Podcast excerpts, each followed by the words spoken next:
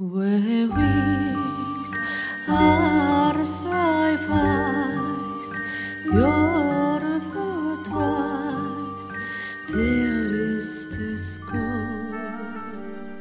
ぼ日刊階段山猫便第89夜今夜ご紹介するのは竹細工の赤いまりというお話です。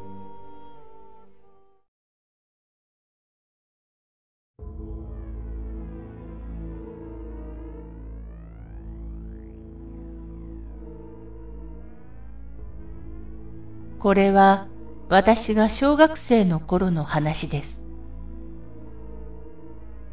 家の近所に一軒の空き家がありました。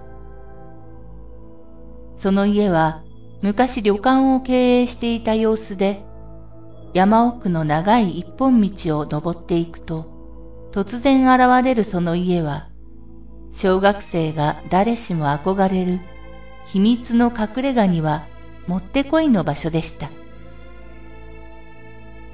私は一部の友人たちと共に学校が終わるとそこに集まり、夕飯時になるまでいろんなことをして遊んでいました。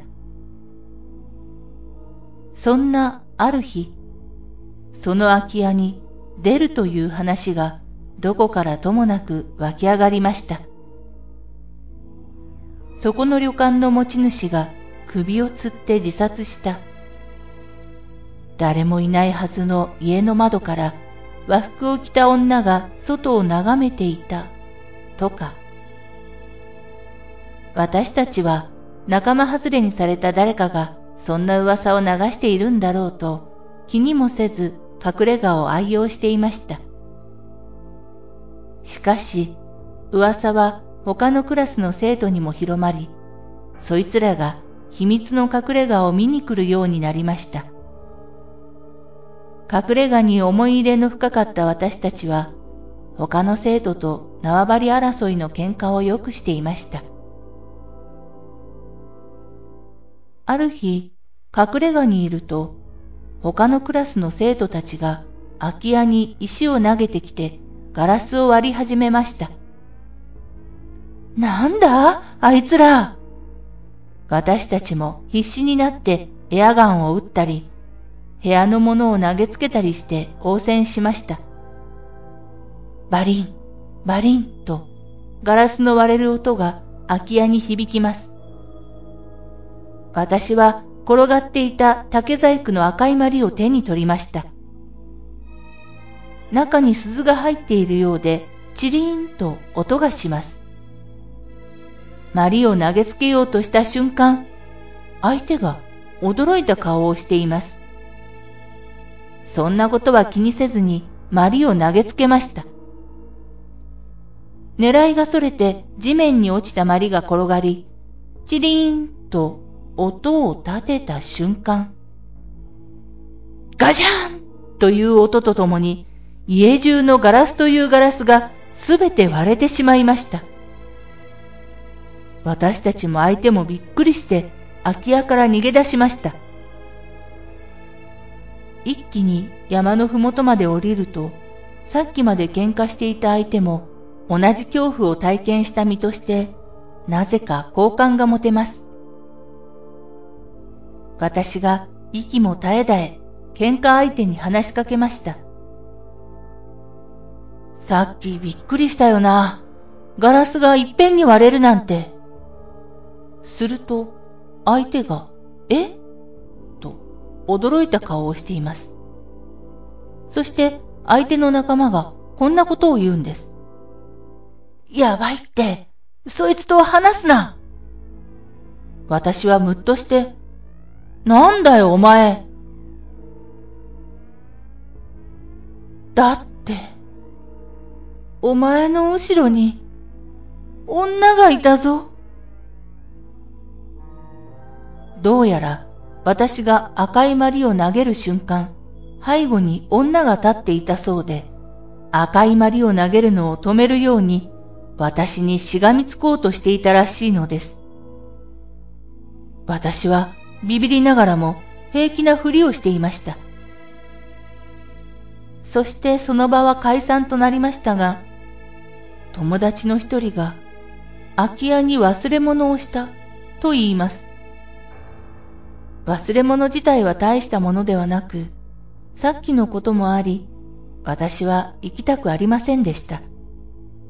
しかし、ビビっている姿を見せたくもないので、一緒についていくことにしました。空き家に向かう道のりで、私は赤いマリについて話していました。だから、チリンってマリが音を立てた瞬間、窓が割れたんだよ。あたりは薄暗くなってきました。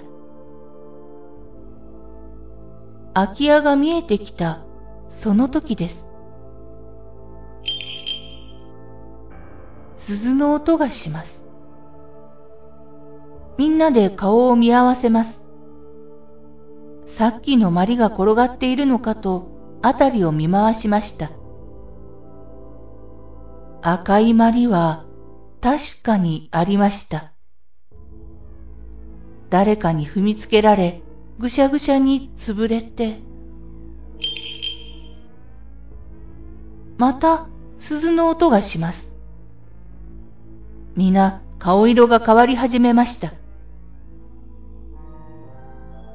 マリの鈴だけ取れてどこかで鳴ってるんだよ。誰かがつぶやきます。音は空き家の方から聞こえます。音が近づいてきているような気がします。坂道ですので、取れた鈴が転がってきているのかなと思っていると、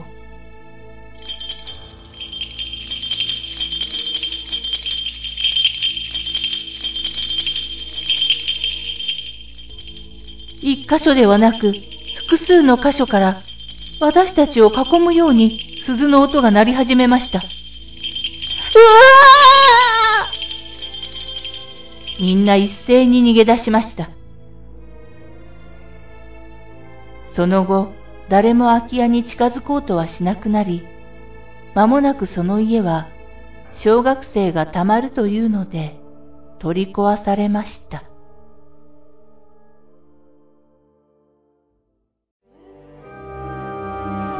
今夜のお話いかがだったでしょうか？ほぼ日刊怪談山猫便ではポッドキャストにてミニ怪談朗読をほぼ毎日深夜0時に配信してまいります。それでは皆様おやすみなさい。良い夢を。